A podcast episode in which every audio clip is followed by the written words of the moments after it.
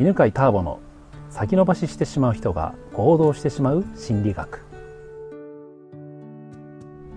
こんにちは、えー今日も八ヶ岳清里からですねお送りしてますけれども今日はカントリーキッチンロビンさんのここはテラス席っていうのかな？ですかね。そうですね牧場が牧場が見えるね席に今いるんですけど牧場がですね馬の牧場なんですよね。そうね。うん今あの何頭か23頭が白い馬が草を。ハムハムハムしながらなんか本当気持ちいいですね。空は青空で。秋なんですけど結構雲大きいですよね。そうですね。この入道雲入道雲ですよ。これ入道雲ですか、はい。でねあのコーヒー飲みながらさっきハンバーグをね食べた後にお腹いっぱいになって、ね、収録してますけども今日の生徒は、えー、カズさんですよろしくお願いしますよろしくお願いします。えー、カズさんはもうねあの付き合いは長くそうですね。ねは八ヶ岳フェローという食事会でな34年ですかもうい。フェローの食事会はもう6年とかじゃないですか。あもうそんなにやってましたっけ、はい。これ6年もやってましたっけ？6年近くやってますね。すごいな。はい。あーよく続いたもんですね。そうですね。その頃からのねあのずっとお知り合いなんですけども。今日は初は受講生参加ということで、はい。い。でもその前にあの大阪で大作のセミナーにも出てたんですよ。ちゃんと。あそうだそうだ。そのその話がそうだありましたねでもこうやってなんかね親しく話になったのはフェローかなっていう感じですけど、はい。じゃあなんかなんでなんだろうっていう自分についての悩みというのを皆さんにはい。話してもらってるんですけどはい。よかったら何かありますか？はい。あのまさにさっきねあの、急にこう録音どうって言って、うん。収録どうって言われて、うん。ビクッとしたんだけど あの普段僕もセミナーとかはい。人前に立つ仕事をしてるんですけど、えなんかこう動画を撮るとか、えうん。えー録音をするっていうと、ん。なんかすごくこう、えー嫌な感じの緊張感がいま だに出るっていう。緊張しますよね緊張しますね、うん。なんかねと撮るってなると特あにりますよね、はい。そっかじゃあ動画とかこうい今回音声ですけど音声とかの時に緊張したんですか？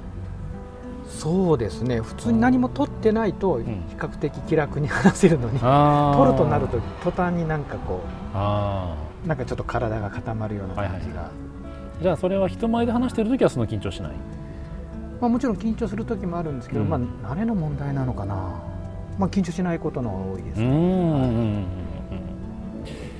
そっか。写真はどうですか？撮られる時、写真普段は緊張しないですね、うん、はい。写真は緊張しないんだ、はっていうと声とか動いてるものを撮られるっていうところなんでしょうね、いあーあでも撮ったものがうん。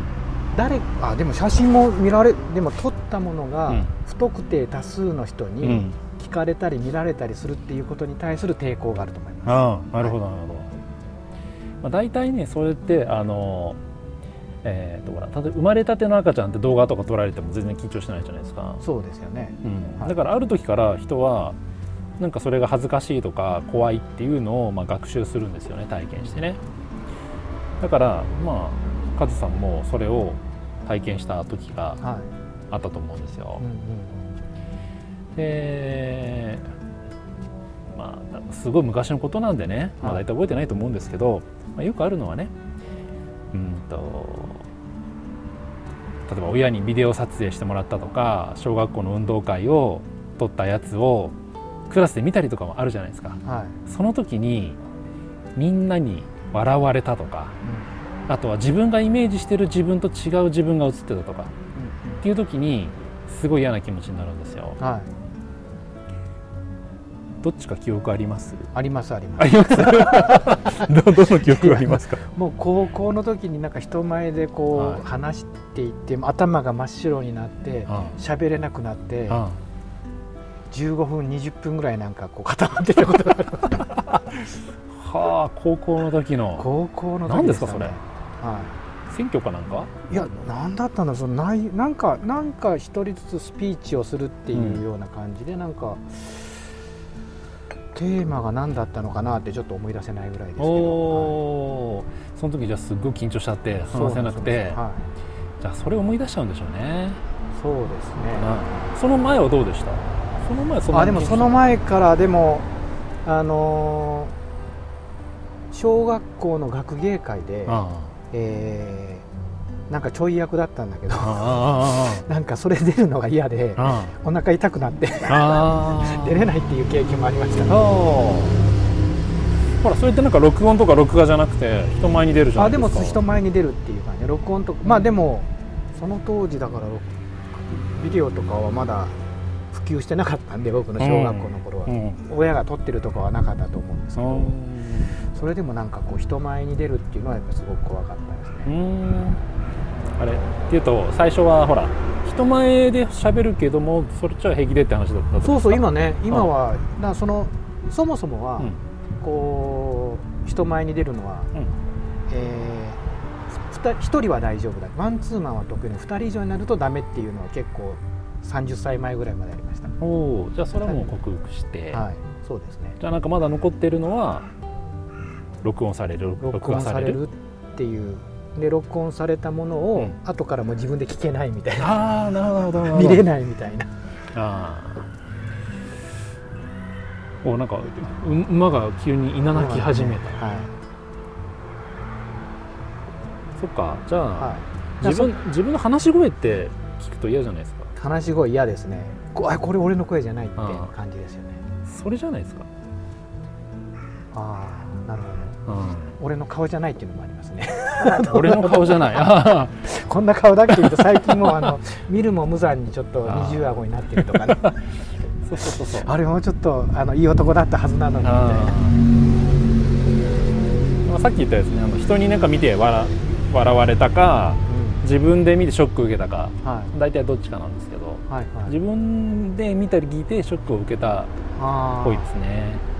でもあのそそういえば、うだからその取られてないやつは、うん人から、あのー笑われたっていうのと、で取ったやつに関しては自分で自分のことを笑ったっていう感じで今なんかすごいなるほどって感じですね。おおあ、はい。自分で自分のこう自分のを聞いて、もうなんだこれ。なんだこれってここれここんなのね。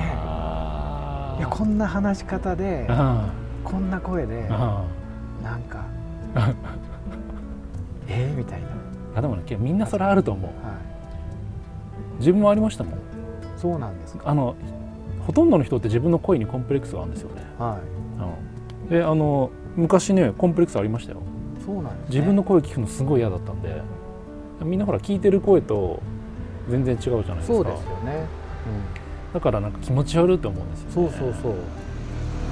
でこれあの直す方法って、はい。ほんとシンプルで、は何回も聞いてると慣れるっていう。いなるほどね。要するにあの脳の中で、うん。こう認識の不一致が認知不協和みたいなのが起きてるわけですよ、うんうん自分が思っている自分の声と実際聞いてみたやつがあまりにも違うとその違和感が気持ち悪いっていう。そうそうそうまさにそんな感じです、ね。はい。なんかこれを合わすためには、うんうん。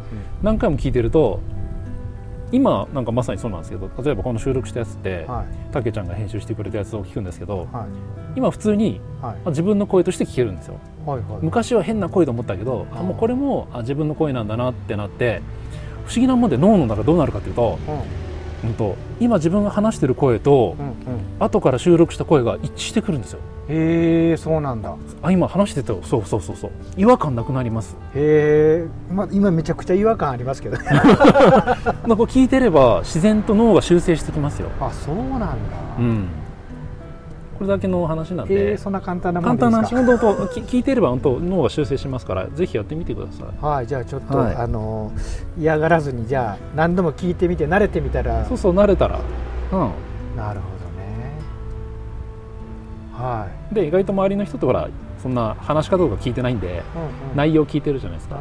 で内容についてはねいいこと言うとかは面白いねとかなんかさっきもねあの小鳥ちゃんって子いたけどファンがいたりとかするわけじゃないですか。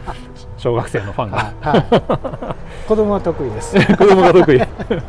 そういうのところにだんだん意識が向くようになるんで、ああなるほうん、いどねい、と思いますんで。はい。ということで、まあ、今日まとめるとはい。誰でも自分の声っていうのは気持ち悪く聞こえるのは、はい。えー認知不協和という状態が起きているので脳がその違いを一致させるためには、はい。自分の録音した声とか、まあ、ビデオでもそうなんですけど、何回か見てれば、まあ、自然と自然に一致するようになりますんで、はい。まあ、よかったら試してみてくださいということですね。あありがとうございます。ありがとうございました。はいありがとうございました。この番組は犬飼ターボ、ナビゲーター竹岡由伸でお送りしました。